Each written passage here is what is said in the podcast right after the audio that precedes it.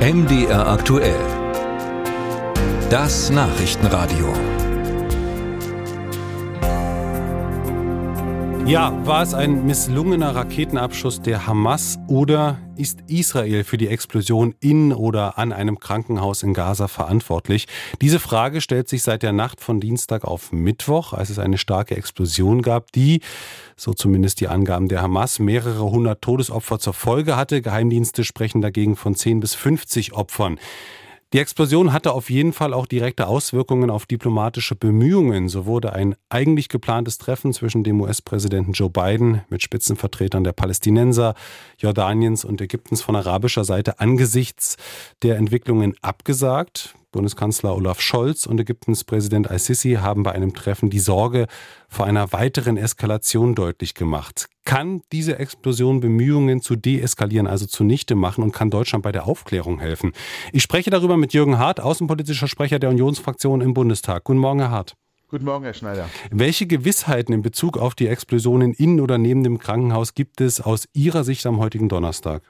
Wir haben es gestern Morgen im Auswärtigen Ausschuss natürlich auch diskutiert. Die Ministerin war da. Ähm, ich glaube, nach allem, was wir wissen, ist es mit an Sicherheit grenzender Wahrscheinlichkeit eben doch eine in der Luft äh, fehlerhaft explodierte Rakete, die von der Hamas Richtung Israel abgefeuert wurde. Darüber gibt es ja auch Videoaufnahmen, nicht nur jetzt aus westlicher oder israelischer Quelle, sondern vom arabischen Sender Al Jazeera.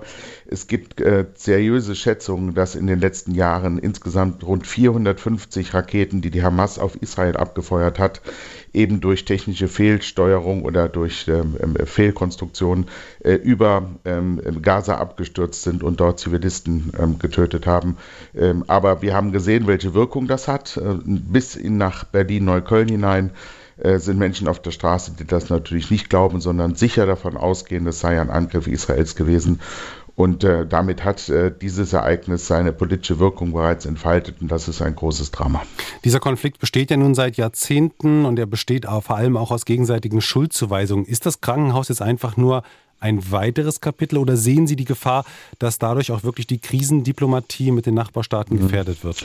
Zunächst einmal haben wir in den letzten Jahren immer wieder erlebt, dass wir natürlich, was israelische Meldungen angeht, immer damit uns klar sein müssen, in Israel gibt es eine pluralistische Gesellschaft, es gibt freie Medien, es wird ein Aspekt von allen Seiten bedacht und ein Journalist der westlichen Welt wird immer das hinterfragen, auch was ihm seine Regierung, auch was ihm die israelische Regierung sagt. Auf der Seite etwa der Hamas oder äh, äh der arabischen Welt ist es eben oft so, dass wir diese Vielfalt nicht haben und wir dürfen die Meldungen aus diesen Regionen nicht mit dem gleichen journalistischen Maßstab messen, das tun sie auch nicht, aber die Bürgerinnen und Bürger eben auch nicht mit dem wir Meldungen in der freien Welt messen.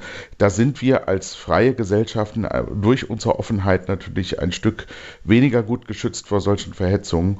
Und äh, ich setze doch darauf, dass sich im Laufe des Tages durchsetzt, dass dieser Angriff eben kein Angriff Israels auf ähm, dieses Krankenhaus gewesen ist und dass dann vielleicht doch die Gespräche wieder aufgenommen werden können, die gestern abgesagt worden sind. Nun war sich ja auch die Türkei sehr schnell sehr sicher, dass Israel das Krankenhaus angegriffen bzw. getroffen hat und die Ereignisse wurden entsprechend scharf verurteilt. Ist das eigentlich ein Problem, dass es solche Stimmen innerhalb der NATO gibt?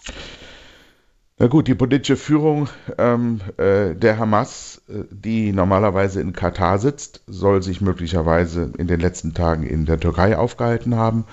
Äh, natürlich äh, äh, kann man nicht von vornherein den Stab darüber brechen, der dieser politischen Führung sozusagen das Obdach gibt, denn man muss ja im Zweifel auch die Möglichkeit haben, mit ihr zu sprechen. Aber die Türkei versucht eben eine Schaukelpolitik. Einerseits versucht die Türkei sich als ähm, starker Führer der islamischen Welt äh, darzustellen. Andererseits gehört die Türkei von ihrer Grundverfasstheit, von ihrer Gesellschaftsordnung und auch von ihrer Verortung in der NATO ähm, äh, zu dem, was wir den freien Westen nennen. Äh, diese Pendelpolitik kann natürlich die Türkei eines Tages auch schwer ähm, in, in, Schwierigkeiten bringen. Ich fordere die Türkei auf, sich klar auch zu dem zu bekennen, ähm, wo sie hingehört, nämlich dass wir Terror und Gewalt verurteilen und dass wir dem entschlossen entgegentreten müssen. Abschließend kann Deutschland eigentlich zur Aufklärung dieses Vorfalls beitragen?